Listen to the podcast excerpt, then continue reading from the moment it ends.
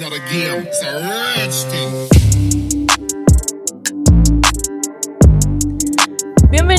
A este nuevo capítulo de las chicas del podcast. Saludo a toda la gente que nos está sintonizando el día de hoy, otro martes con un nuevo episodio. Realmente estamos muy contentas y digo estamos porque obviamente la tengo a mi compañera de cada episodio, mi querida Ave, un saludo grande hasta, hasta Buenos Aires, Argentina. Hola Ave, ¿qué tal? ¿Cómo has estado? Hola Esme, ¿cómo estás? Bien, te cuento súper bien, eh,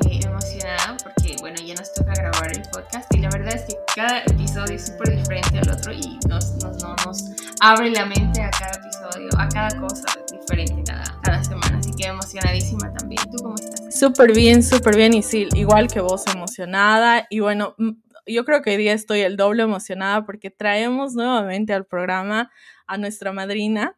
Ella fue la primera que nos, que nos dio ahí la patadita de la suerte en cuanto a los a las entrevistas y a los invitados. Y bueno, pues no, no podíamos eh, dejar de invitarla nuevamente porque la, el primer capítulo donde a ella la tuvimos como invitada fue un boom. O sea, recibimos muchas preguntas de, nuestros, de nuestra audiencia y dijimos, no, la tenemos que traer nuevamente. Y el día de hoy nos trae un tema súper interesante, pero bueno, primero la voy a presentar. Ella es Alexis Gamboa. Hola Ale, un saludo hasta, hasta La Paz, allá. Estamos contentas de traerte, de tenerte nuevamente aquí en el podcast. ¿Cómo has estado, amiga? Hola, queridas chicas, ¿cómo están? Estoy muy feliz de volver a estar con mis chicas del podcast. Me alegra mucho que este gran eh, esfuerzo que ustedes están haciendo siga fluyendo, sigan teniendo muchas invitadas y siga llegando a miles de personas. Muchas gracias a todas las personas que nos han escuchado.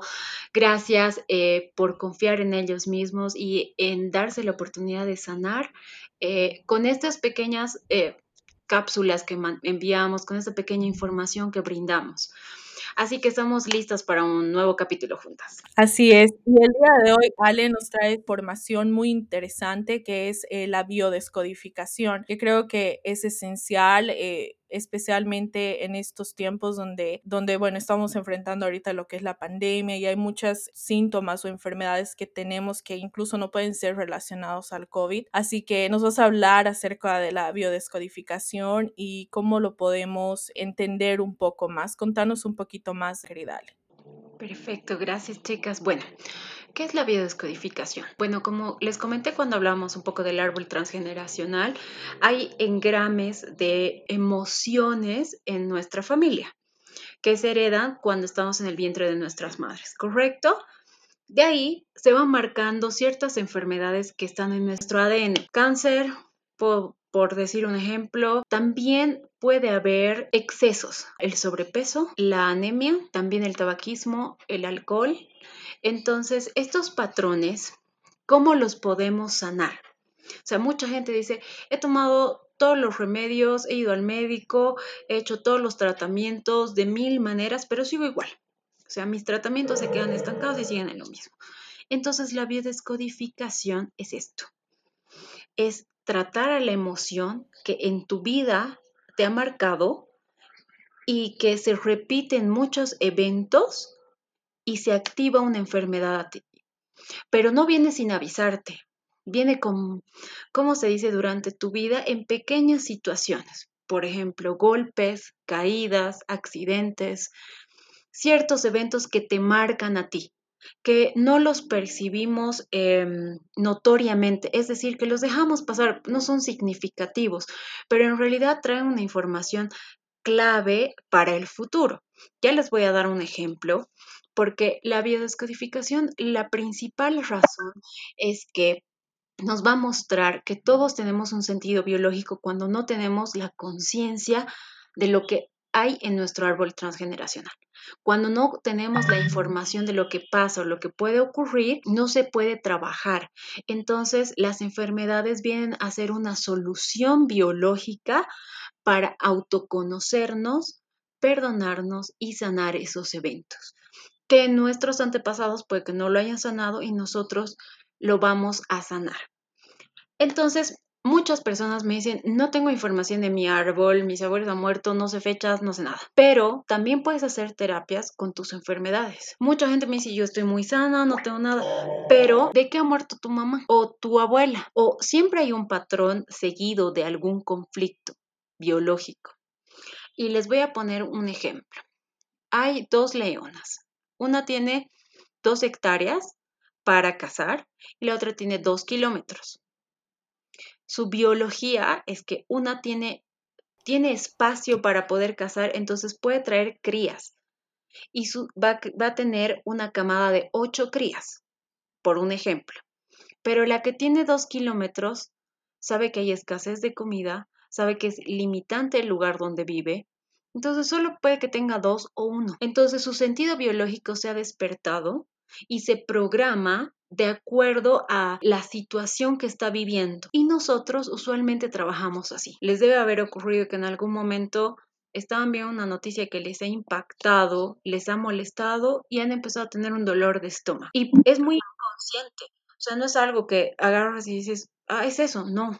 Y nunca antes te había pasado. Puede que sea tu comida favorita, puede que sea tu alimento favorito, que jamás te había hecho daño, pero ese día te hace daño, te cae re mal, te indispones y en realidad es la emoción y la situación en la que vives que tu cuerpo, para no estar mal emocionalmente, o sea, para, te está mostrando una enfermedad para que tú reacciones.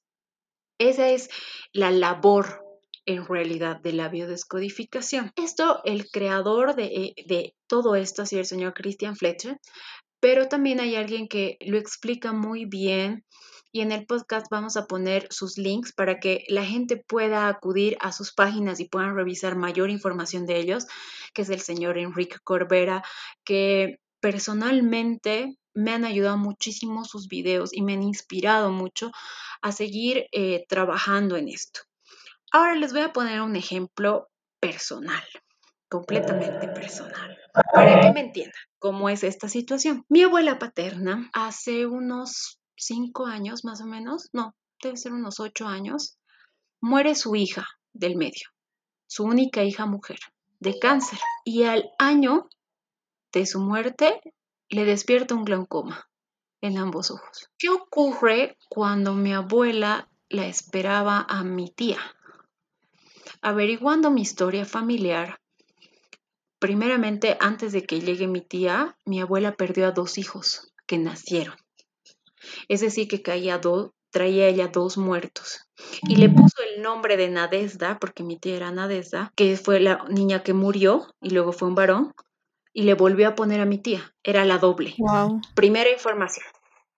Vamos al momento en que ella empieza a perder la vista. Para ella, tener la situación de que mi tía tenga cáncer ha sido de lo más difícil. Ella era una mujer muy fuerte y ella ha tenido muchas pérdidas en su vida.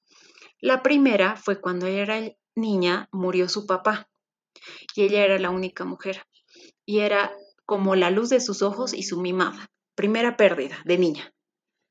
Su segunda pérdida, su hija de mujer adulta, despierta glaucoma y llega a vivir con mi papá que es su hijo mayor, que en el inconsciente es su pareja, porque mi abuelo eran divorciados con mi abuelo y mi abuelo era un abuelo ausente, un papá ausente. Entonces, al ser un papá ausente, mi papá energéticamente ocupa el lugar de su papá. Entonces es el apoyo de mi abuela en todo ese tiempo.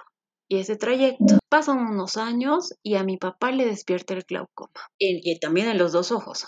Cuando empieza a ver que mi abuela ya no ve nada, porque ella no decía nada. Ella nunca dijo, oh, estoy empezando a ver borrosa, o sea, no. Hubo un momento que él lo marcó y ahí se le volvió a programar, porque mi papá también de niño ha tenido eventos de abandono, como mi abuela. Notan eh, entre ambas la relación. Bueno, vamos a empezar con la biodescodificación. Mi abuela no toma conciencia de eso y la enfermedad avanza cada vez se te deteriora más y se deteriora más. Y la vida siempre te muestra espejos. Y si bien ella no tenía mucho contacto, bueno, no, no tenía a su alrededor un recuerdo que alguien de su familia tenga glaucoma, puede que haya sido antes, pero tenía un señor que a ella le, le impactaba mucho que tenía glaucoma. Y ella antes de que se le despierte decía, ay, mi amigo tiene glaucoma. Yo la verdad, si soy viejita, quiero tener lo que sea, aunque sea cáncer, pero no glaucoma, porque mi vista es lo más sagrado. ¿Se dan cuenta cómo el inconsciente ya le está informando de lo que va a despertar? Y cuando ella estaba en su enfermedad, ella me decía, ¿sabes qué? Yo preferiría tener, no sé, cáncer, varices, lo que sea, pero no glaucoma, porque no veo nada. O sea, no me puedo hacer nada. Entonces, para ella su deterioro y su muerte inconsciente por las pérdidas de toda su vida, ya la traen al momento de que tengo glaucoma y prefiero morir. Y en el árbol que tenemos, realmente perder la vista es como prefiero morir. Y tal cual como ella lo decía que era lo peor que le podía ocurrir, se deterioró mucho. Ahora el ejemplo es de mi papá. Mi papá se despierta el glaucoma cuando empieza a vivir situaciones con ella más fuertes y empieza, empieza a tener separaciones más fuertes. Ahora, lo que quiero que entienda en la descodificación va a ser las cataratas. Mi papá está con su glaucoma, pierde el ojo izquierdo, casi un 90% de visibilidad por el glaucoma. Eh, ah, perdón, es el derecho el que lo tiene con glaucoma. El derecho es padre. El derecho es no puedo ser padre porque soy esposo y padre de mi mamá, porque mi papá vivía alejado de nosotros. Se da cuenta el inconsciente como es un bloqueo de no quiero ver esto.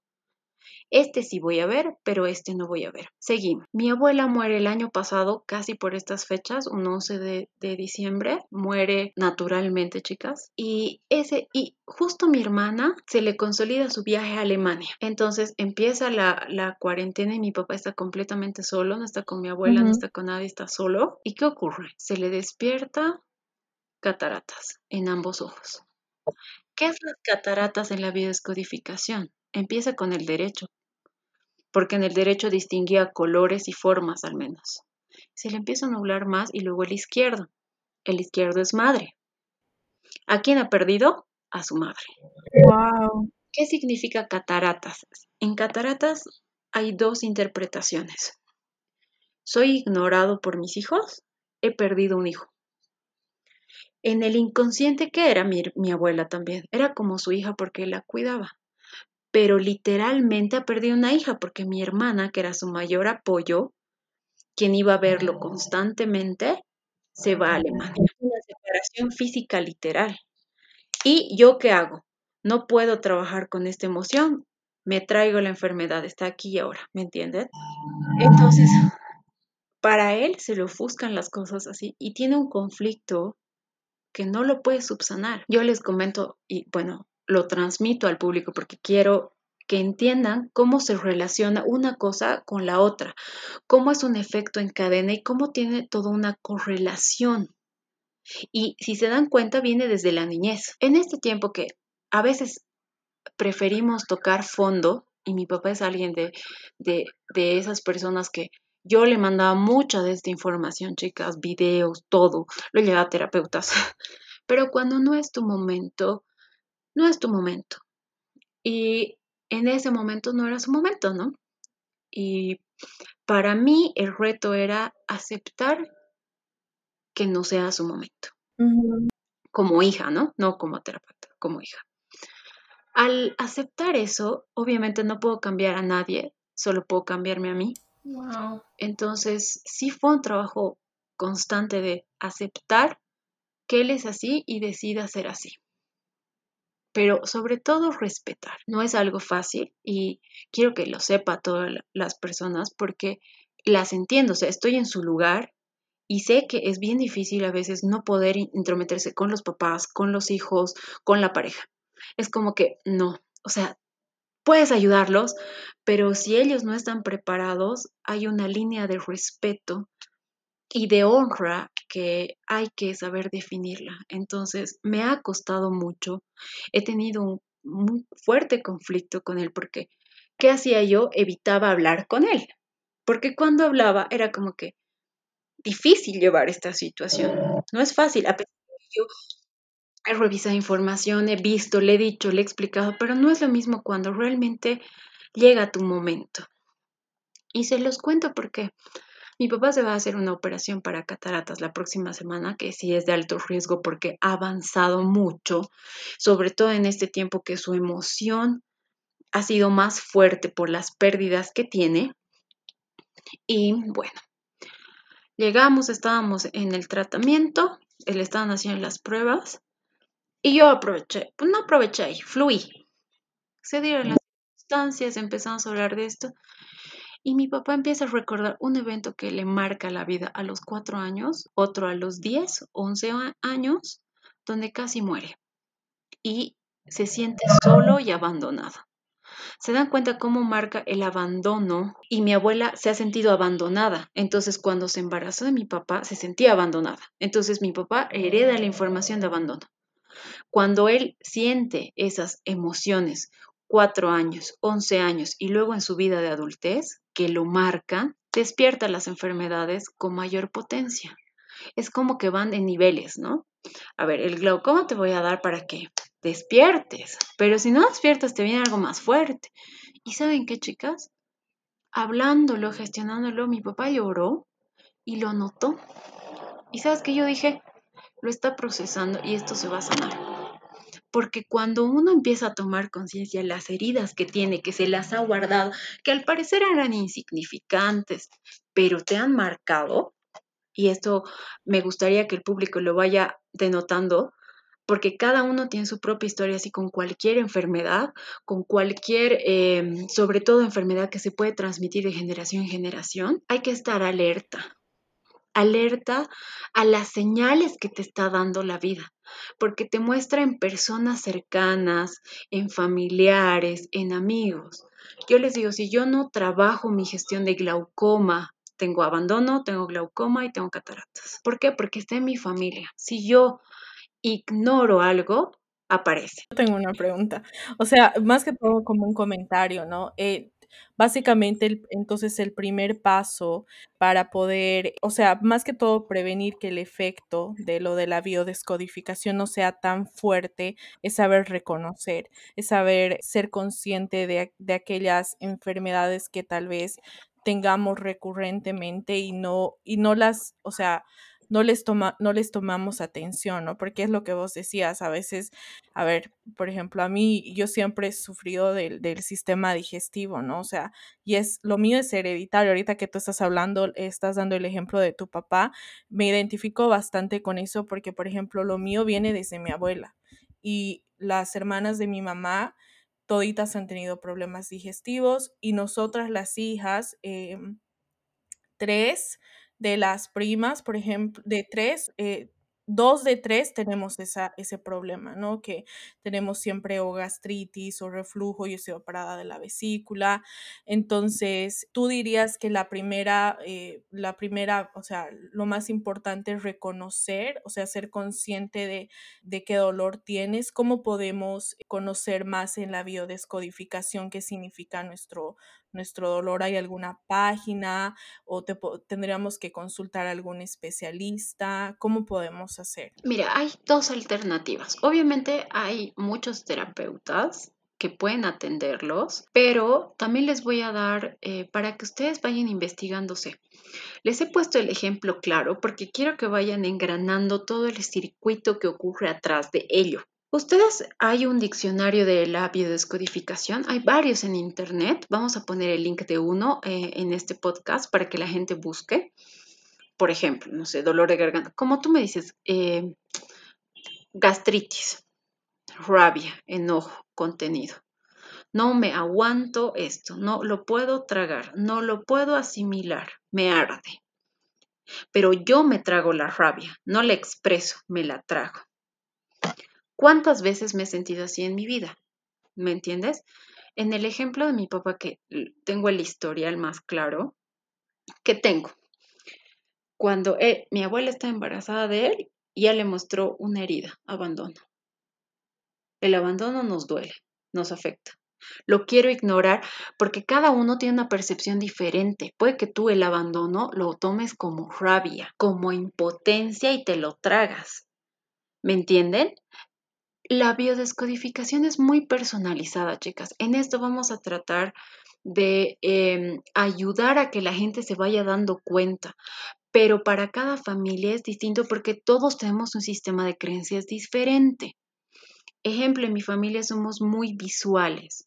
De ver, o sea, te veo y sé que estás conmigo, pero si no te veo, para mí no estás. Y a otras personas hablar por teléfono, escribirse y verse de vez en cuando en su sistema de creencias no les afecta, ¿me entiendes? Eso influye mucho en las enfermedades, influye mucho en la historia que hay atrás. Porque hay familias muy frías, digamos, no muy de expresar emociones. Y así se sienten bien, pero hay otras que les gusta o que solo son cariñosas nada más. Entonces, tu sistema de creencias es el que marca cómo te puede llegar a la enfermedad. Porque de acuerdo al concepto que la familia tiene de las enfermedades o de lo que ocurre, es cómo eh, se va a potenciar en ti y a qué órgano va a afectar directamente. Obviamente los diccionarios, hay varios. Yo les doy sugerencias de que busquen en uno, en dos, y al que van resonando y la situación que van viviendo, la van anotando. Entonces, cuando tú vas anotando como ejercicio, vas viendo aspectos hacia atrás. ¿Cuándo me he sentido así? Yo les apuesto que cuando llegas a ese contacto, mira, mi papá que es cero terapias, es cero estas cosas, está en un momento tan conectado con él de realmente querer sanar porque realmente no ve ahorita, pero su inconsciente le ha, le ha provocado esto para sanar, para decir, ok, ahora sanamos, hoy es el momento. Ha recordado algo que ni se acordaba, que no le tomó importancia, que una caída a tus siete años, tú piensas que es nada, pero la impresión para el niño es distinta y cómo tú se lo hagas sentir también. Entonces va más allá, va a depender mucho de nuestro sistema de creencias y de cómo nosotros lo vayamos percibiendo. Estas herramientas nos dan una manera de cómo entender cómo va fusionándose porque se repite en varias ocasiones. Puede que sea en eventos chiquitos, pero vas a sentir la misma sensación, ¿me entiendes? Algunas personas recuerdan viendo fotos, acordándose de una u otra cosa. Pero cuando empiezas a indagar tu historia, empiezas a indagar y ver este tipo de cosas, chicas, les llega la información. Hace una semana yo me enteraba, por ejemplo, historia de mi tatarabuelo. O sea, ¿se imagina? En mi vida había pensado, y mi papá me ha presentado a mi tío abuelo y él sabía absolutamente todo, me ha hecho fechas, me ha contado su vida, pero cuando tú vas buscando la información de tu árbol, la información empieza a llegar a ti porque te dice es momento de sanar. Y es como una cebollita, va capa por capa. No se vayan a todas sus enfermedades y descodificados de uno. No, para llegar a esto es la que más te molesta ahorita y vas viendo. En caso de los papás, por ejemplo, los niños no tienen enfermedades hasta los 17, 18. Los que se enferman son los papás. Entonces son el reflejo de cómo se sienten, que no expresan, que no hablan, que no viven en su propia convivencia. Entonces los niños los van a expresar. O sea, yo, como dices, cada familia tiene su, propia historia, digamos. y por ejemplo, mi familia característica la migraña, ¿no? Entonces, eh, esto de la biodescodificación entiendo que nos hace ser más conscientes de lo que nos pasa a diario y de lo que nos ha pasado tal vez hasta el día de hoy y poder traer una solución biológica y lograr sanar, cosa de que como padres tampoco les pasemos eso. O sea, en realidad, en resumen, lo que entiendo yo sería que nosotros no heredamos enfermedades, lo que heredamos son emociones, ¿no? Son recuerdos, son, son cosas que, que nos está, que estamos arrastrando tras varias generaciones y es lo que nosotros tenemos que empezar a trabajar. Y cómo empezamos a hacer un diario, digamos, ¿no? O sea, eh, ponele, yo asimilaba que el queso era lo que me traía la, migraña, por ejemplo, ¿no? Entonces yo, eh, como hice, hice un diario de, de, de alimentación, yo amo la lasaña, adoro la lasaña, pero las últimas veces que he comido lasaña me da una migraña mortal, mortal, mortal. Entonces como que ya digo, pucha, amo la lasaña, pero como un mini pedacito, pero por eso, ubicas. Entonces, ¿cómo empiezo a hacer eso? A ver, vamos a poner el ejemplo de tu lasaña. ¿Te acuerdas la última vez que no te he hecho daño? ¿Qué ha pasado ese día? Eh, mm, tendría que volver atrás, pero ha sido acá en Argentina. Exactamente, esa es la biodescodificación. Te voy a poner un ejemplo. Yo de niña, mi papá es buenísimo haciendo queques, ¿ya? Así. Mi abuela también. Y yo era muy pegada a ellos. Y mi abuela de parte de mamá y mi mamá son más de cocina, digamos, ¿no? Ellas hacían cosas más de cocina. Mi mamá hace más cosas de cocina. Cuando mi papá y mi mamá se divorcian, cuando yo me siento sola, yo siempre voy a comer torta. Siempre tengo un deseo de torta. Porque mi papá lo hacía, ¿sabes por qué? Y para mí comer torta es transportarme a mi niñez y decir, él está conmigo, no estoy sola. ¿Me entiendes? Estoy con él, tengo esa conexión con él. Me lleva a ese momento esa niña de seis años, cinco años, que comía su torta feliz. Porque a mí la torta me recuerda mis momentos felices con ellos. Mis momentos que me mimaban mucho. Cuando yo me siento desvalorizada, me siento triste, siempre me antojo torta. Así soy. Te pongo otro ejemplo para que me vayan entendiendo. Mi mamá es intolerante a la lactosa, pero al queso no. Y al yogur no. ¿Sabes qué es el queso? Mira, la leche, ¿qué es la leche? ¿Quién te da primero leche? La mamá. La mamá. Correcto. Entonces, ¿la leche qué es? La mamá. ¿Y qué pasa si eres intolerante a la lactosa? ¿A quién eres intolerante? sí, chicas, a mamá. ¿Y qué pasa si me... Pero yo la acepto en queso. O sea, transformada, me encanta, no me pasa nada. Pero así tal cual es la leche, me hace daño. Pero en un proceso más, que es queso, la acepto y soy tolerante con eso. ¿Qué estoy diciendo inconscientemente? No acepto a mi mamá como es, pero si fuera diferente sí la acepto y me gusta. Wow, Ale, golazo. Creo que increíble. Como pequeños detalles, y esto yo no lo sabía, o sea, me he ido autoconociendo, yo les digo, por eso es el sistema de creencias, puede que a otra persona no le sea así, puede que alguien tenga recuerdos y le lleve a esos momentos en otras cosas. Yo lo noto a mi papá y es distinto. Mi hermana es completamente diferente a mí en eso y somos de la misma familia. Como les digo, a pesar que seamos hermanos y vengamos de la misma familia, nuestra percepción es distinta. Como yo ve a mi mamá y considere de ella, es mi percepción, pero la de mi hermana es diferente. ¿Por qué? porque es como en la posición del árbol nos colocamos. Por eso no hay una verdad absoluta, es como que la verdad se acomoda a tu situación, a cómo tú, cómo estos ojos te están haciendo ver por las creencias que tienes acá inculcadas, que tú no las sabes. Entonces, desde esa perspectiva las vas a notar. Igualmente tu hermana. Entonces es muy difícil que le digas, ¿por qué no piensas como yo? O sea, obviamente no te va a entender. Imagínense con pareja, con amigos, compañeros, es más difícil porque su sistema familiar es completamente distinto. Es como decir, les pongo un ejemplo, mi mamá, por su sistema familiar, es de su manera de expresar cariño, es, te he comprado estito. No es muy de abrazos, pero te he comprado estito. ¿ya? Y mi papá es de, ay, te he hecho esto con detalle, así como que te compré este detallito, así. Pero me compran cosas, me regalan cosas físicas. Entonces, la manera de que para mí, de que cómo yo me siento con mis parejas, eh, si me daban cosas, yo me sentía amada, aunque sea así una galleta. Para mí era así como, ay, me quiere, ¿me entienden?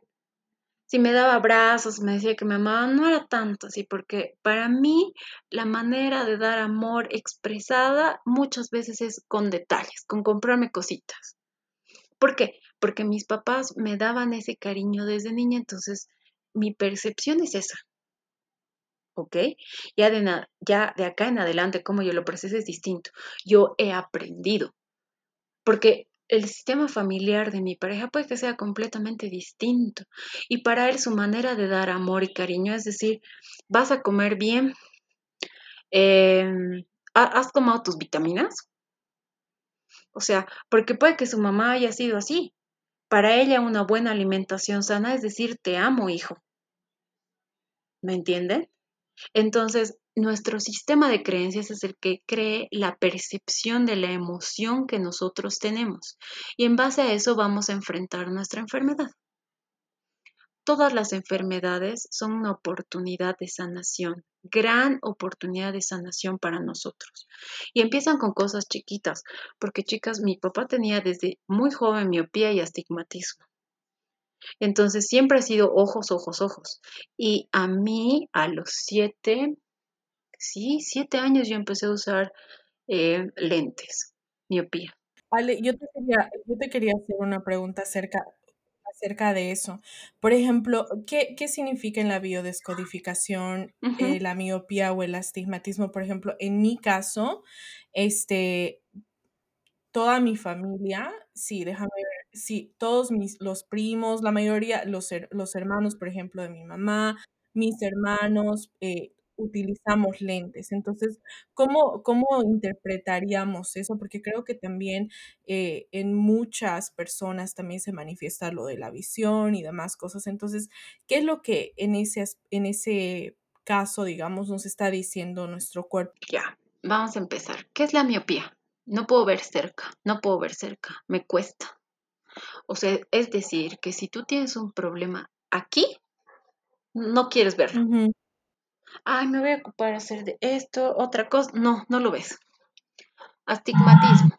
No veo lejos. Me cuesta ver lejos. Me cuesta ver el futuro. Me cuesta ver qué hay más allá. Yo te pongo un ejemplo, algo que a mí me cuesta y me he dado cuenta desde niña. Tengo tarea. O la hago ese rato o la hago el último momento. Y si le estoy diciendo último momento, no, no aún tengo tiempo. Ese es mi astigmatismo. O sea, hasta que no me esté pisando las cosas, no las quiero ver. Y te digo, eso he tenido problemas en trabajo, en familia, en cualquier problema que he tenido. Yo me doy cuenta que en mi astigmatismo me cuesta, o sea, trato de esperar al último momento, cuando ya está frente a mis narices, porque cuando lo veo allá, así luego me ocupo. Y es como que me está mostrando mi cuerpo, prestarle atención, darle una solución ahorita a eso, haz algo, aunque sea paulatino, pequeño, para llegar a eso, pero fíjate que está ahí, no, no dejes de, no, no lo ignores, estoy aquí. Y como es transgeneracional, me lo facilita. Por ejemplo, aún yo no he detectado cuál ha sido mi engrame de, de mi astigmatismo a los 7, 6 años. Pero ya la voy a descubrir.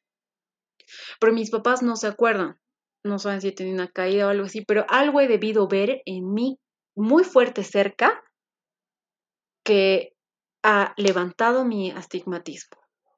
Entonces, lo que ustedes tienen que buscar, en el ejemplo del astigmatismo, lo mismo es en la miopía, hay que averiguar cuándo empezado y cómo estábamos ese rato. Los papás a veces no se acuerdan, dicen, no me acuerdo, creo que estábamos así, esa, pero algo siempre como que te da una información y te van a hacer recordar algo.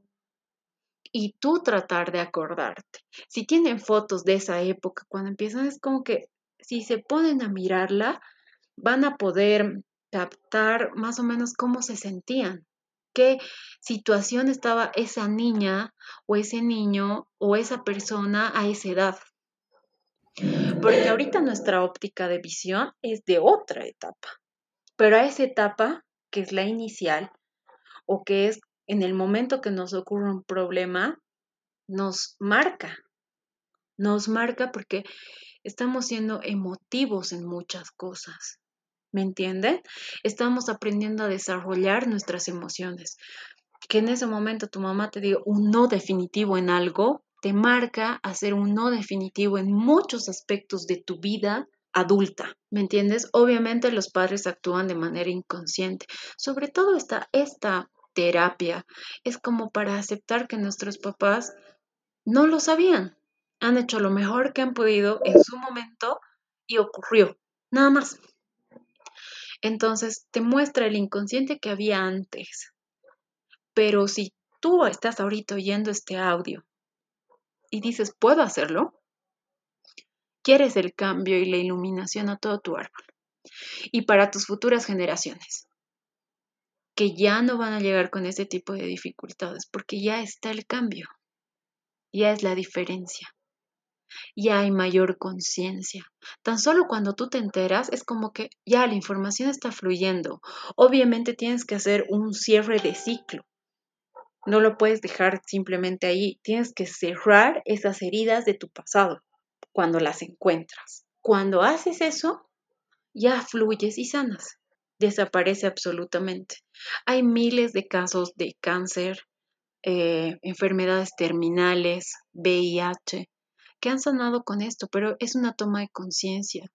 Y yo les digo, hay muchas personas que estaban así desahuciados y con esta terapia realmente era como su momento de, o sea, ya no importa, lo hago esto por mí, lo liberan y sanan, porque el cuerpo tiene la capacidad de una regeneración inmediata, tiene ese potencial porque cada día nuestras células mueren y otras nacen.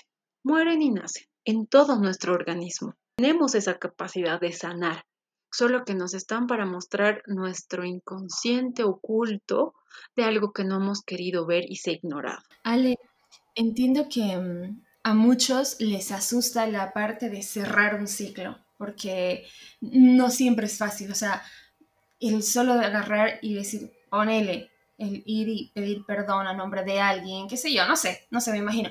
Pero ¿qué tipos de, eh, digamos, de, o sea, a ver, qué formas de cerrar un ciclo existen? Me imagino que existen varios. O cómo yo puedo cerrar un ciclo. Obviamente depende de cada, de, de cada situación, pero no sé si nos podrías dar algún ejemplo de de más o menos de qué se trata el cerrar un ciclo antes de que nos asustemos y que digamos, ay no, me da miedo y no hagamos nuestra biodescodificación, que es súper importante. No hay una regla general para todos, dado que nuestro sistema de creencias es distinto. Desde el hecho del país en el que vives hasta el hecho de dónde estás actualmente, o sea, a qué momento o a qué situación estás, porque un ejemplo, ustedes ahorita están, Esme en Estados Unidos, tú estás en Buenos Aires. Su sistema de creencias se ha ampliado y ha cambiado se está adecuando al entorno y al lugar donde ustedes están conviviendo. Su perspectiva de mundo es distinta a la que actualmente tenían acá. ¿Me entienden? Entonces, eso hace que la terapia sea distinta y personalizada hacia lo que ustedes ahora están creyendo, pero también tocando sus raíces. ¿Me entienden?